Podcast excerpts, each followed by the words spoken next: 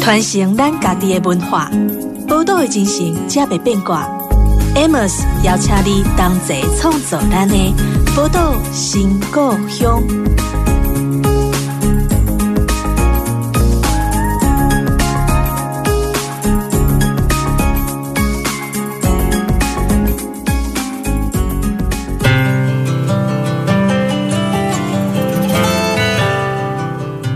欢迎光临宝岛新故乡，我是 Amos。这节目呢，在宝岛联播网播出。那如果你习惯用手机来收听的话，也可以在 Podcast 去搜寻“宝岛新故乡”哦，或者呢，你也可以利用宝岛联播网的 APP，也可以来收听哈。那今天我们呃邀请到的来宾呢，是来自于屏东泰武咖啡生产合作社的经理华伟杰。那，其实这个屏东的咖啡啊，我们对于很多人可能很陌生，因为我们可能一想到咖啡就会想到云林的古坑河，可是殊不知哦，其实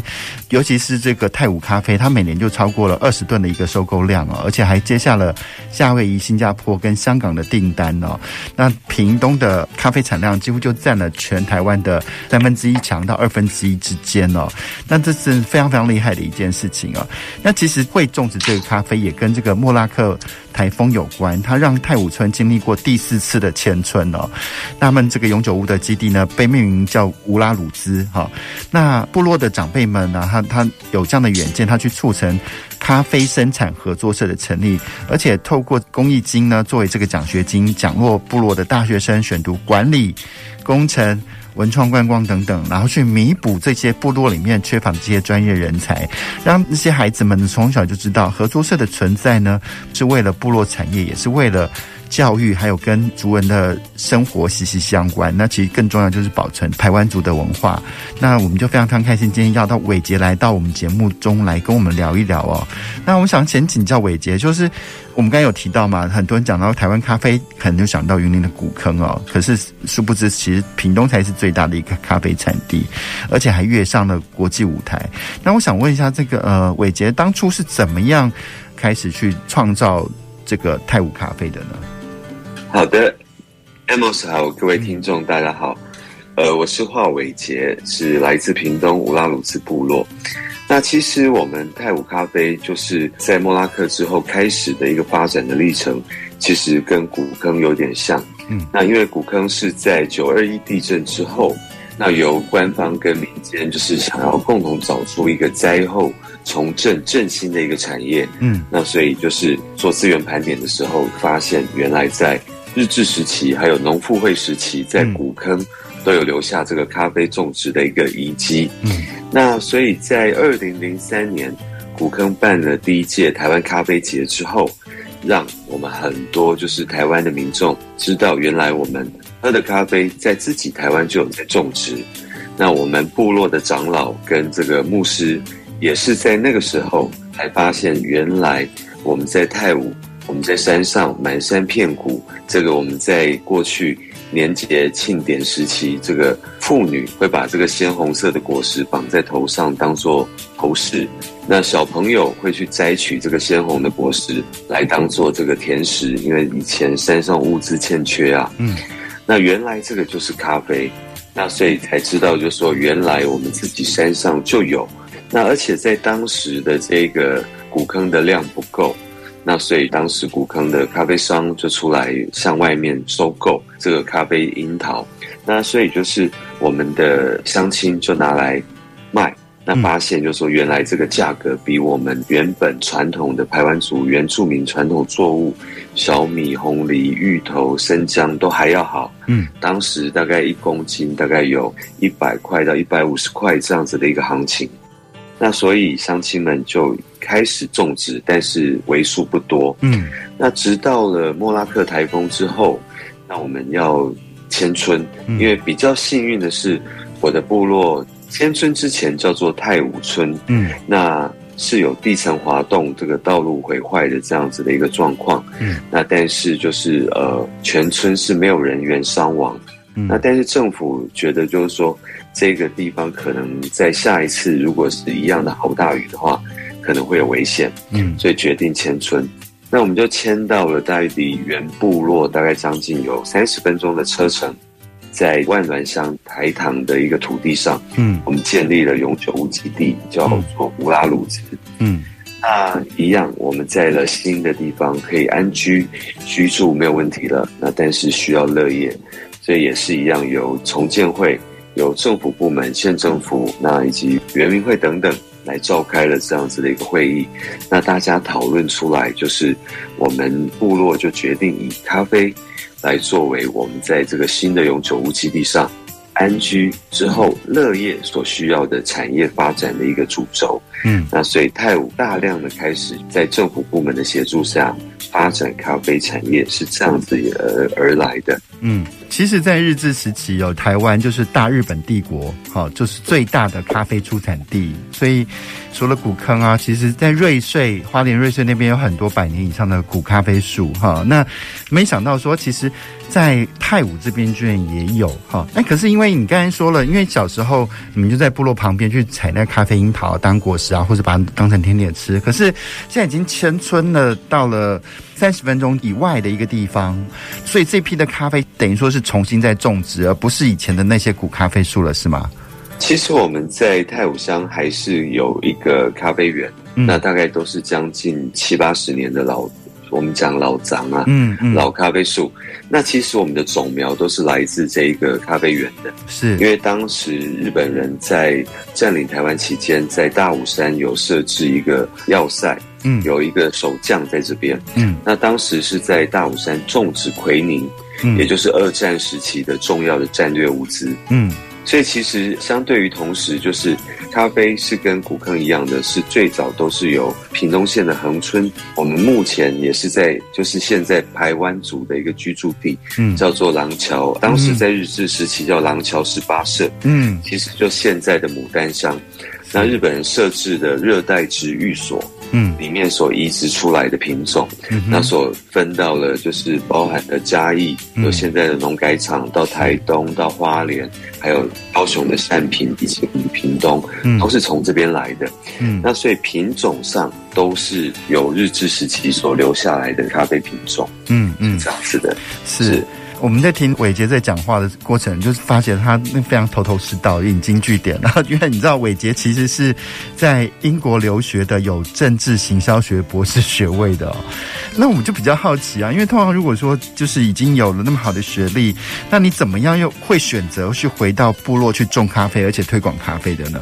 是因为其实刚好我本身是一个非常严重的酗咖啡者，嗯，就是 coffeeholic。嗯，所以这个每天早上起床的三件事是煮咖啡、喝咖啡、洗杯子这三件事哈。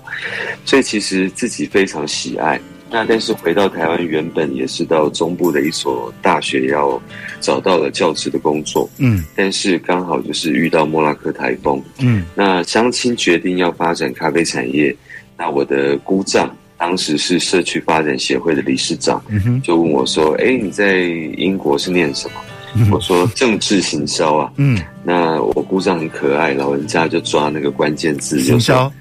对对，行销，按、啊、你行销为什么不回来帮忙？嗯，那当然第一个是个人的兴趣，那第二个就是对族人家乡的一个使命，嗯，那第三个当然也是衡量，就是说，其实，在当时同时期回来台湾，呃，要找教职的也还蛮多的，嗯，那。我是觉得，就是说教书可能对族人来讲，可能有很多人，那但是对发展产业就是不能等，我们需要立即来投入。嗯，那所以在这样子的一个情况下，那就选择就是回到屏东，回到家乡，跟自己族人一起来开始推展这一个产业，嗯、是这样子的。嗯，那因为我们知道，不管是咖啡豆啦，或是可可豆啊，或是像葡萄啊，它所在的地方都会有不同的风土条件嘛。是，那不知道说在泰武这边种植的咖啡豆，它的特殊的风土条件是什么呢？好的，因为其实泰武它是属于实力地这样子的一个土壤的一个特性，嗯、那所以就是相对的，就是说在冬季的时候，因为是我们屏东这边的干季，嗯，那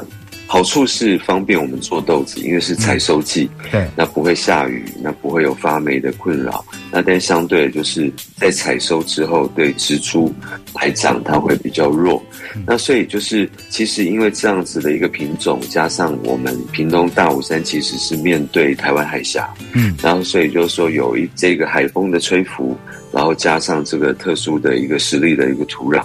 它所以造就我们的咖啡是它在口感上，嗯，它在香气上是比较重的一个木质调性，嗯，那跟黑巧克力、黑可可这样子的一个尾韵，嗯，然后就是会回甘，所以比较适合就是习惯喝茶的人，就是它会回甘，会有一个很优雅的一个尾韵，嗯，大概主要的特性是在这边，嗯，那呃一开始是怎么样成立这个咖啡合作社？然后因为还有成立咖啡生产合作社，对于部落来说，它最大的好处到底是什么？或者说，呃，成立合作社会不会有些比较不利行销的地方呢？是，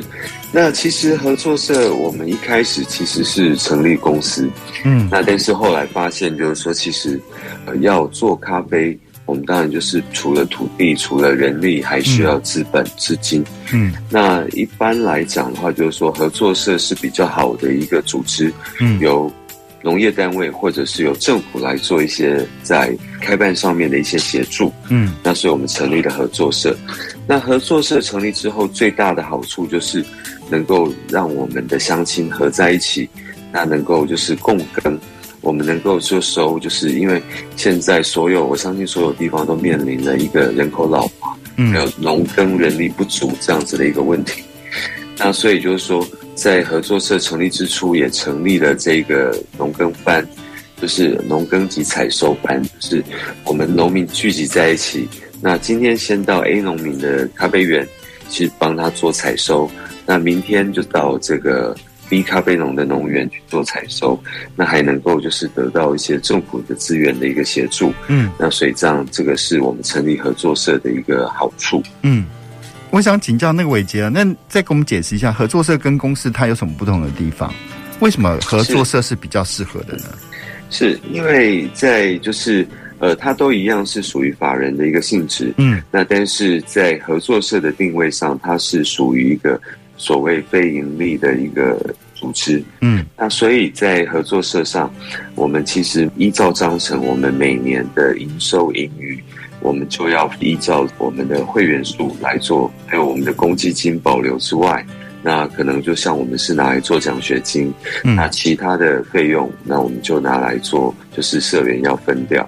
那而且就是说，在合作社来讲，它也是一个民主的单位。我们像在股份有限公司，我们是谁的股份多，谁说话大声。对。那但是在合作社，不管你出的股金是我们的上限，像我们合作社的上限是一股是六万，嗯，那就是最低是一万。那我们不管是出六万、出一万的，我们都是拥有一张投票权。嗯。那所以是平等的、民主的。嗯。那在公司就是以实力，然后就是来做你的股金的股份的多寡。来作为就是选举的一个依据，是。那，但是在发展上会比较稍微受限，就是因为像我们呃，大概是在致力于循环经济，嗯，所谓循环经济就是我们发展农业的时候，我们在整个咖啡豆的制成当中。可用的剩余物，我们拿来做一些就是其他衍生产品的开发，对，像是洗发精、洗净用品、保养品，嗯，因为其实它的绿原酸、咖啡因都是很好的一个物质，嗯，那但是以公司来讲，我们就可以申请经济部的这个 SBI 啊，叫做。创新研发的补助，对，那但是以合作社来讲的话，它就是不符合这样子的一个位阶，嗯，那所以其实就是说，例如像这个，我们也是觉得这个部分可能有检讨的空间，因为像这两年疫情的关系，大家的营运都受到影响，是，但是在经济部的这一个纾困的补助的部分，虽然像我们合作社也是依法纳税，就是包含了营业税跟营所税。那我们都有在合作社都有在缴纳，依法开发票，但是就是在纾困的时候，经济部的纾困合作社就不符合这个呃不符合对象，对对对，所以我们合作社就是没有办法取得这样纾困的补助，大概是这样子，利弊大概在这边是。是，那不过就是我觉得给其他的那个返乡青年做个参考，就是你回到家之后，你成立的组织是协会、是 NGO、是合作社还是公司，它其实都有不同的条件，跟它不同的利基点。当然也会有不同的抗性啊。那我们先休息一下，稍后再回到我们的节目当中，继续来跟伟捷来聊聊。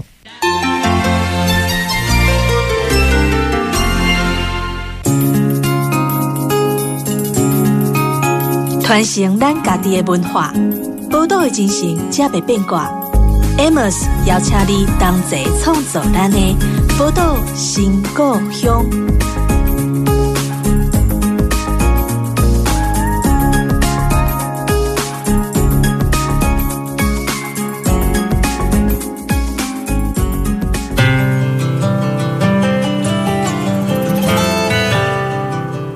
欢迎回到宝岛新故乡的节目当中，我是 Amos。今天我们邀请的来宾呢，是来自于屏东泰武咖啡生产合作社的经理华伟杰哦。那我们刚才也聊了，伟杰其实在英国念的是政治行销哦，然后回到部落里面来成立这个合作社，然后推广了泰武咖啡。可是其实泰武咖啡是不是在国际上有得到一些奖啊？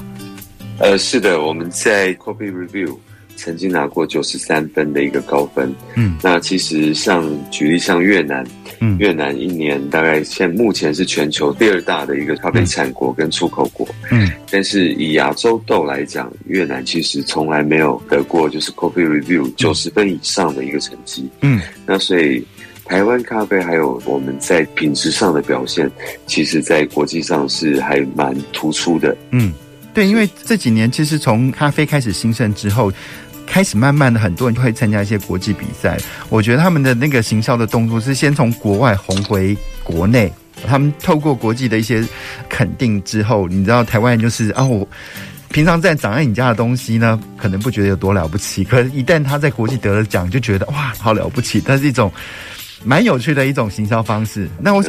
然后那个在成立咖啡生产合作社的时候啊，其实要把台湾的咖啡豆去推展这个国际舞台啊，那豆子的选择就非常非常重要嘛。好，那是不是在泰晤有一个有机的咖啡产业发展馆，也提供了很多的软硬体的协助呢？是的，因为我们开始回部落种植咖啡之后，那我们觉得咖啡它是一个国际性的饮料作物，嗯，那所以在发展上还有规划上，就必须要跟国际接轨。嗯，那我们在后置的部分，其实当时是非常的简陋。嗯，那因为一般的农民大概就是几个橘桶、普利桶，那就拿来做发酵的工作。嗯，那晒干燥，甚至就是铺在地上，嗯，用这个塑胶布垫。那我们觉得就是说。依照我们台湾的人工价格跟土地成本，嗯，我们必须要定位在精品豆。那这样子的一个后置的一个过程是没有办法跟国际接轨，嗯，也没有办法受消费者青睐。嗯，那所以我们就是跟政府部门，就是当时在原民会，嗯，我们提出了我们要设置一个专业咖啡的一个加工制造场域。嗯，那所幸也得到政府的一个支持。嗯，那。其实当时在台湾并没有潜力可循，那所以我们跑到国外去看，跑到泰国、跑到印尼，甚至是中美洲去看他们的后置加工厂怎么做的。嗯，那第二个就是说上网找书找资料，那所以有了这样子的一个雏形。嗯，那但是兼顾，因为这个精品咖啡在我们十年前开始这个工作的时候，它其实刚在萌芽。我们觉得这个产业的发展需要大量的专业人才，嗯，那所以我们也把所谓的软体的部分，嗯，就是教育训练，还有就是国际证照的考照，嗯，我们都列入我们这个产业发展馆的规划的一个思考，嗯，那所以我们在这边的硬体上，我们有台湾第一套，就是四个流程，就是包含了脱壳、抛光，然后分尺寸，甚至是比重。比重筛选，然后还有就是色选，就是人家讲说他的土豆是电脑选的，嗯，我们就是也是规划了电脑选的这个色选机，嗯，来挑出最好的豆子。那另外，我们也申请了国际认证的杯测教室，就是训练杯测师。嗯，那所以我们在国际上也有一个专业的，就是 Taiwan Indigenous People Coffee Research Center，就是台湾原住民咖啡研究室，嗯，这样子的一个国际的一个冠称，在我们的这一个受国际认证的教室，嗯，那所以我们这个产业发展馆，它是兼具教学、观光、嗯、生产，甚至是制造这样子一个多功能的一个场域，嗯，那就是整个算是我们屏东地区、泰武地区。我们咖啡产业发展的一个火车头，因为它拥有非常强大的一个硬体设备，然后甚至检测设备，那还有就是我们不定期的，就是邀请国外的讲师来这边做教学。所以其实我们在这个地方曾经有过，就是疫情前有来自泰国、美国、马来西亚、日本、韩国的学员在我们这边学习，嗯，咖啡后制技术的一个技巧，嗯，那所以这个算是一个台湾当时非常先进的一个产业发展馆，嗯，那甚至连上市公司都派人来看我们这个产业发展馆是怎么做规划的，是。大概是这样子，因为这叫有机咖啡产业发展馆嘛。所以在泰武这边种的咖啡都是用有机的方式去种植吗？是的，其实我们大概将近四成的咖啡园是有有机种植的。嗯，因为其实我们了解，就是呃，有机种植它其实消耗的成本比较高。对。包含你的验证费用，还有就是你不能用杀草剂，所以一切都是有需要有人工来除草。嗯，那还有就是说肥料也一定要使用农粮署认证、农委会认证的有机肥料等等。嗯、那所以就是成本是比较高的。嗯，对农民来讲，如果说在末端市场的销售上，他没有办法因着有机来得到一个价值上的提升的话，嗯，那农民是很容易放弃的。是，所以其实就是说。后来有些农民就是朝向无毒，还有就是产销履历这样子来走。嗯，那但是基本上我们的整个主轴还是是有机产业来做发展。因为其实最重要的一个就是推广有机，除了价值之外，还有一个很重要的点，就是因为我们是原住民，我们都有保留地。嗯，那我们在山上最重要，我们的责任就是做好水土保持。嗯，那发展农业的同时，不会发生土石流，还有就是土壤流失的这样的一个状况。那参与有机验证最大的好处就是说，这个验证单位会依着你的坡度，你的坡度太陡，它也不让你验证。嗯，那还有就是说，你的种植环境是太过危险，或是对这个生态是有危害的话，那也是一样不会得到。那所以我们最主要强调的是，我们推动有机是在于跟山林共生，跟山林共存。在发展农业的同时，不危害我们竹林，不危害我们祖先所流传给我们的这个保留地，嗯、这个是我们的重点。是哎、欸，可是，在这个有机种植的过程当中，那以咖啡来说，它在有采用有机方式来种植的时候，会不会有除了成本比较高之外，它还有没有其他的困难？譬如说病虫害啊之类的。是在最近，由于就是说台湾整个咖啡市场的一个畅旺，嗯，那从过去大概。七百多亿的一个市值，一年那成长到了八百亿，嗯、那也还有包含了各家品牌连锁咖啡店的这样不断的一个兴起，所以整体台湾咖啡豆的进口量也从过去的一年大概在两万六千多吨，成长到了四万六千吨这样的一个高峰。嗯，那引进国外的好品质的咖啡豆的同时，相对的会引进一些风险，所以在这几年。对台湾咖啡农最大的一个问题点是在于国小蠹，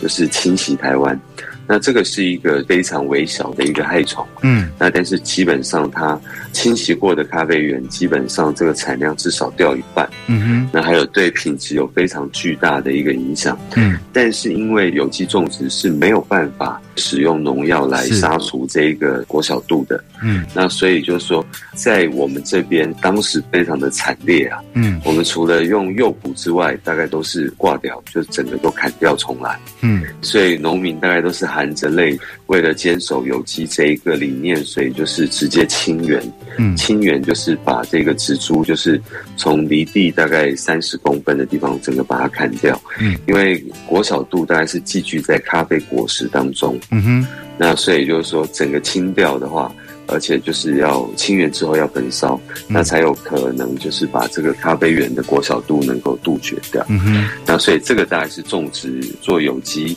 咖啡最大的一个困难点，嗯，大概是这样子。是那个。其实要坚持有机油真的是非常不容易，更何况在台湾很多的农友就觉得啊，我做到友善耕作就不错了，然后再来无毒啊，到有机都是大家觉得啊，天哪，它太难了吧，哈，所以能够坚持这样理想，我觉得是非常非常难的一件事情。但是不是也是因为我不知道有没有因果关系？但是呃，因为好像泰武咖啡也行销到了，刚刚我们有提到嘛，它有行销到夏威夷、新加坡、香港这些国际上的订单，是因为这些跟这个有机有关吗？还是说你们是透过什么方式来把泰武的咖啡行销到国际的？是，其实这个也是事实，也是一个种植有机的一个困境。那但是听说目前正在解决当中，就是因为每个国家的有机的认证并不接轨。嗯，那所以其实我们比如说这个台湾的有机咖啡豆，我们拿到香港，拿到夏威夷。可能就是在他们的认证上是没有办法直接接轨的，嗯，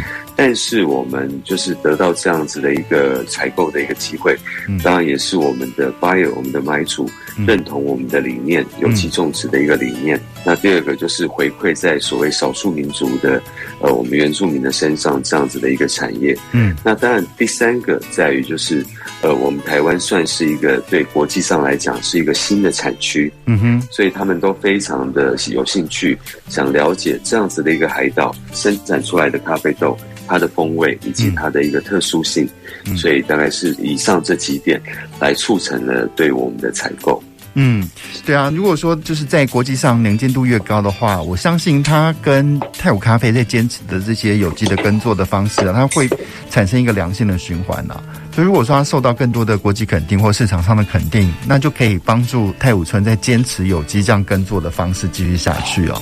是。那另外想要好奇的是，就是很听说很多原住民部落的孩子啊，比较多的是选择这些农业啊、工学院、护理系或是教育这些科系哦。可是好像伟杰就是比较鼓励部落的大学生是选择管理、工程、文创这些科系哦，这是为什么呢？是因为呃，印象非常深刻啦，就是。嗯。我表妹在高中教书，嗯，然后有时候就应她的邀请，就是去学校跟一些原住民籍的孩子们，嗯，然后高中生就是聊，包含了创业啊，还有就是对未来的生涯规划这些的议题，嗯，那我印象非常深刻，就是说我们的年轻族人大概都是对他们最好的一个生涯规划，可能就是男生可能就是军警。嗯，然后对女生大概比较好的就是护理，嗯，方面这样子。比较稳定，嗯，对，其实就是说可能就像六七零年代的台湾就是一样，普遍的社会大家是认为这样子的工作是比较稳定的，嗯，那而且相对就是目前在职场上可能起薪都是比较高的一个行业，嗯，但是在我们部落产业推展的时候，我发现就是我们非常欠缺所谓的专业的一个人员，嗯。那所以就是说，呃，我们非常鼓励我们的年轻孩子，就是看着我们产业的发展，他能够从事传统的农业，然后还有理工，就是工程，那甚至就是管理学、行销相关，嗯、那甚至就组织管理这个部分。嗯，那因为其实现在这几年的发展，原住民社会跟一般汉人主流社会大概已经相差不多了。嗯哼，那最主要的差异可能还是在于产业发展的这一块。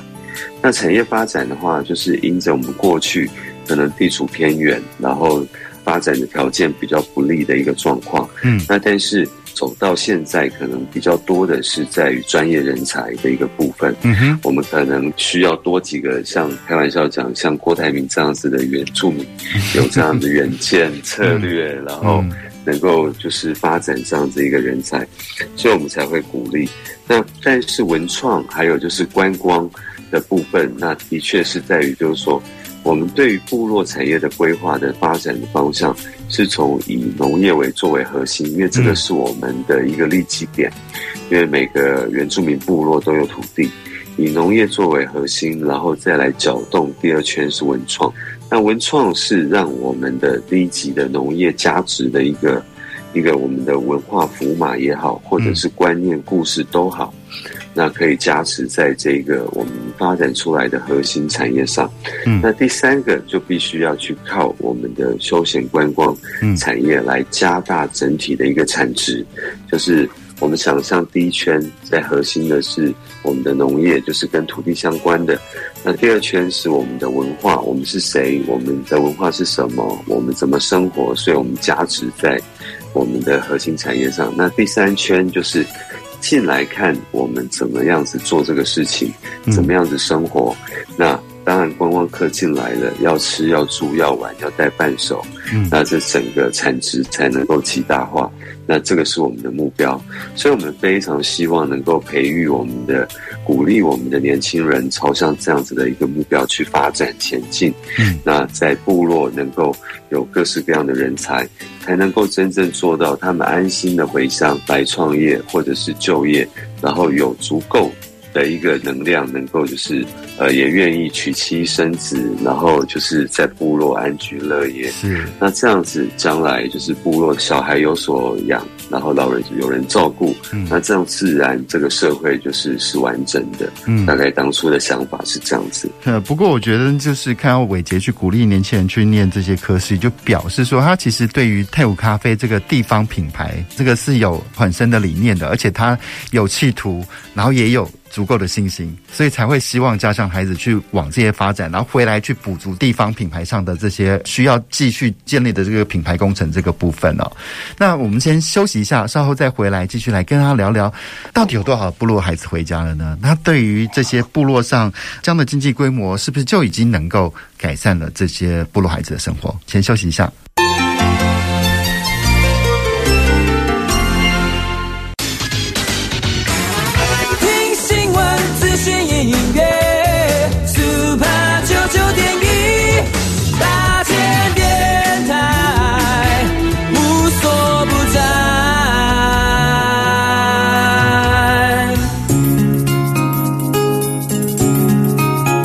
传承咱家己的文化，宝岛的精神才袂变卦。Amos 邀请你同齐创作咱的宝岛新故乡。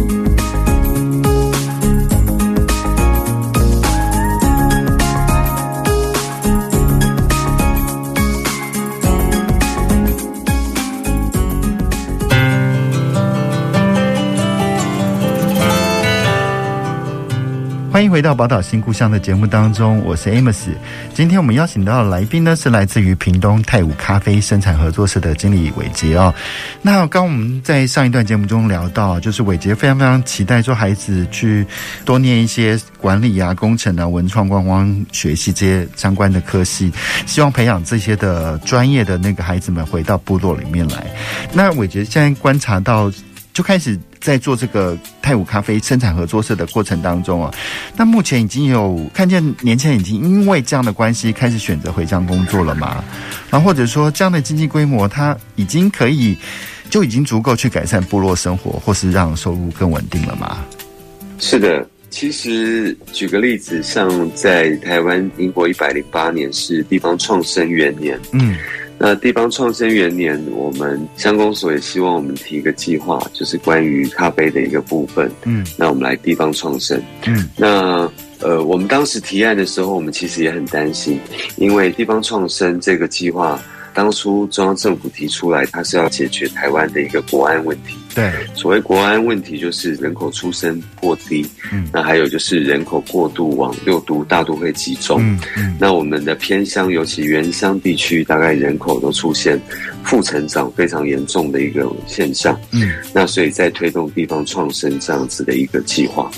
那我们在提案的时候，我们就跟上公所要了资料，我们检视我们自莫拉克之后，我们的整个太武乡人口数的增减，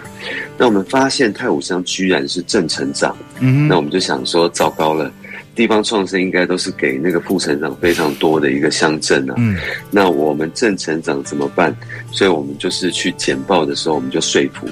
说服就是政府，就是说，因为我们产业选择的正确，嗯，所以其实我们十年前开始做就已经吸引年轻人回来了。是，那所以当然也很幸运的，就是也得到政府的一个支持，所以我们当时也是一百零八年全台湾第一轮通过地方创生这个计划的十一个单位的其中一个。嗯，那所以就是说，因为我们都有在观察，并且就我们现阶段以及未来要做的一个。目标想法都有来做沟通，那其实因为咖啡产业目前来讲，在台湾来讲，这十几二十年来算是一个新兴时髦的一个产业。是，所以年轻人可能在外地求学。那听说就是，哎，家乡在发展咖啡，都会有心想要回来参与这个产业的一个发展。那因为部落就是每家每户都是有自己的保留地，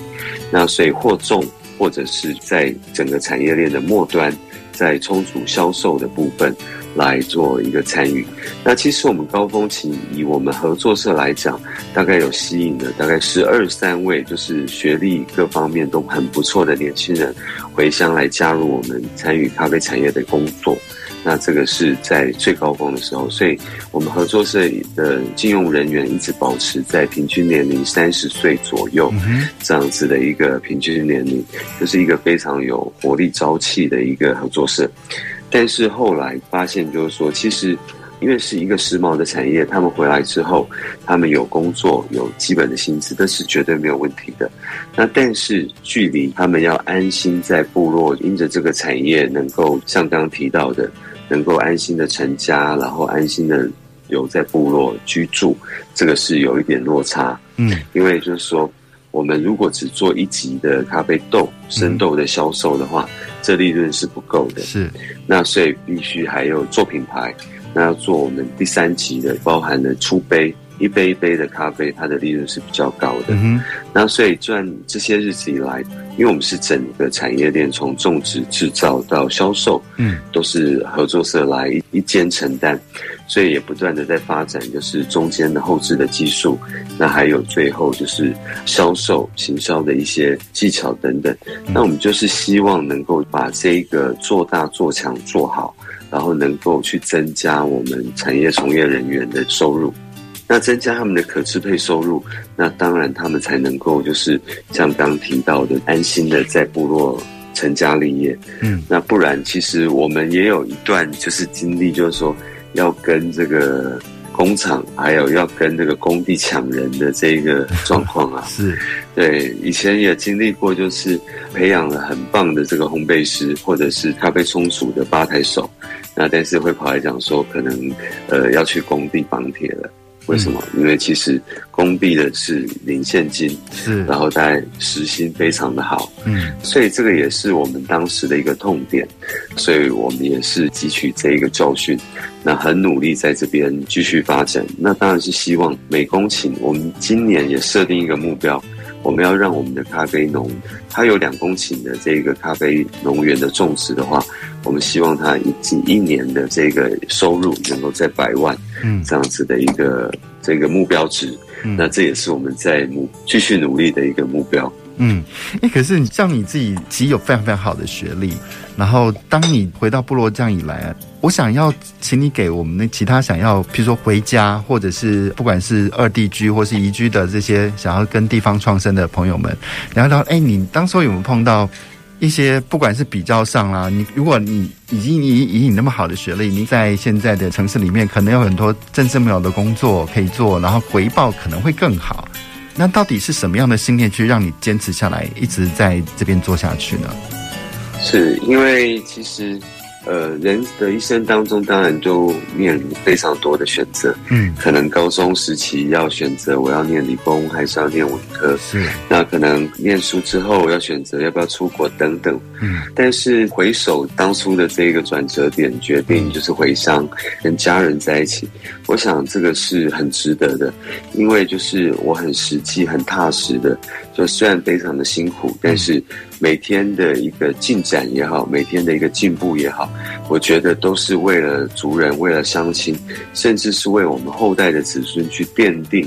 一个可长可久的一个基业的一个基础。嗯，那我们其实常听，就是国外的这个咖啡庄园，或者是葡萄酒的庄园，大概都是百年以上的历史。对，没错。那在过去，我们原住民大概就是说，就是我们虽然号称是我们这个宝岛台湾的主人，所以我们叫原住民。嗯，那但是因着就是生活的一个方式的改变，因着外来族群的不同，不断的迁徙，那所以始终没有属于自己可长可久的这样子的一个安身立命，甚至是让后代子孙能够发展的一个产业事业上，在这边。那所以我也非常羡慕我们的好朋友纽西兰毛利人他们的一个做法，就是用他们的现有的资源去发展更宽更广的一个基业。那所以我记得我。访问过一个就是毛利人他们部落的一个长老，我问他说：“那他的下一步是什么？因为他们发展的也非常成功，从因为他们是有地热有温泉，所以他们发展了地热的温泉的蔬果的产业，也发展了酪农产业，也发展了地热发电等等嗯。那他说：我不担心，我不想我的下一步是什么了，因为我已经把基础做好了。”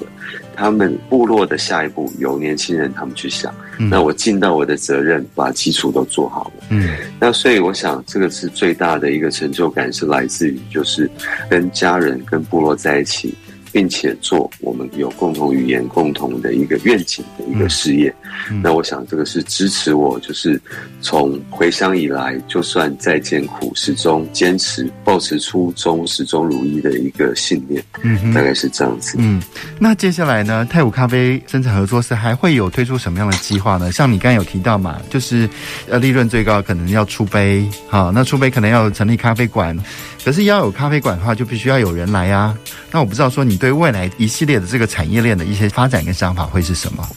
是的，我们大概在过去的基础上，大概有了一个相当的一个呃基本盘了。就所谓就是我们从种植、生产到制造，我们大概都希望是领先全台啦。嗯，那但是就是一直持续在做从新品种的引进，嗯，然后目前我们。合作社是全台湾拥有新品种最多的一个农业单位，那我们也有也拥有自己的一个育苗场，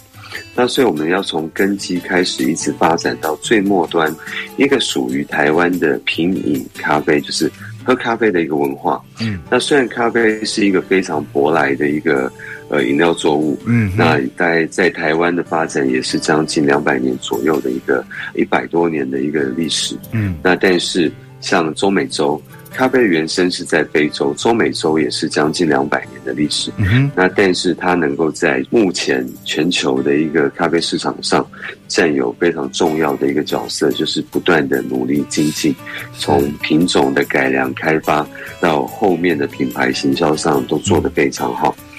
那所以我想说，在这个基础上，我们大概几个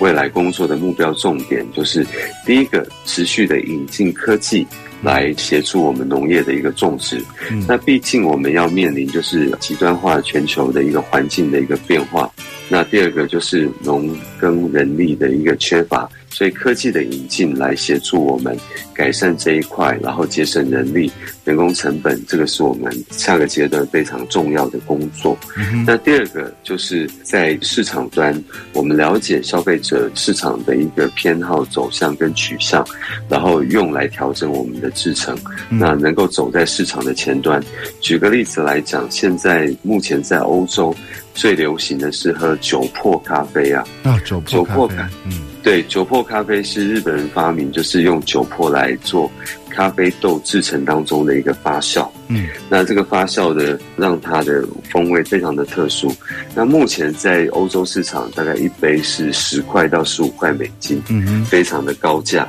嗯，那所以就是说。呃，了解市场，然后就是调整我们的制程，嗯、那吸收市场情报，这个是我们，还有就强化我们这个品牌。那我们日前也在农委会的协助下，我们新做了一个属于合作社的品牌，叫做灿日大武山。我们把我们屏东的艳阳跟大武山做一个连接，推到台湾的一个市场。我们在未来也希望在这个店头端，我们能够做到就是一个以台湾豆为主体的一个加盟连锁一个体系，在品牌部分持续深化。那在中间的制造端，当然还是为了增加我们的价值，因为还是一样的，我们要做社会企业，我们要对社会有所影响力。赚钱不是不道德的，嗯、我们要先赚钱，我们才能够来完成我们的心愿。所以我们要必须不断的去加值，去创造更多的一个产值。所以我们在循环经济的部分，我们要持续的来做努力。嗯、就是我们在咖啡制成当中所不要的果皮、果肉，甚至是园子里面的叶子，嗯、我们都要持续的来开发出衍生产品，那让整个。我们的咖啡产业是非常的完整而且精实。那我想这个是下一阶段的一个愿景跟目标。是那个咖啡果皮茶我喝过，就其实非常、哦、非常特别。是，对啊，那只是说现在它比较少那个系统化的去供应市面上啊，所以一般台湾人知道还蛮少的。不过我们真的是非常非常期待有一天啊，在世界上一谈到咖啡的时候，我们不仅知道蓝山，我们还知道大武山。好，是好，那我们今天就非常谢谢伟杰来到我们节目当中，跟我们聊那么多。好，我们下礼拜谢谢阿莫斯，谢谢听众，我们下礼拜同一时间空中再见喽，拜拜，拜拜。本节目由文化部影视及流行音乐产业局补助直播。宝岛新故乡，精彩内容在 Spotify、Google Podcasts、Apple Podcasts 都可以点阅收听哦。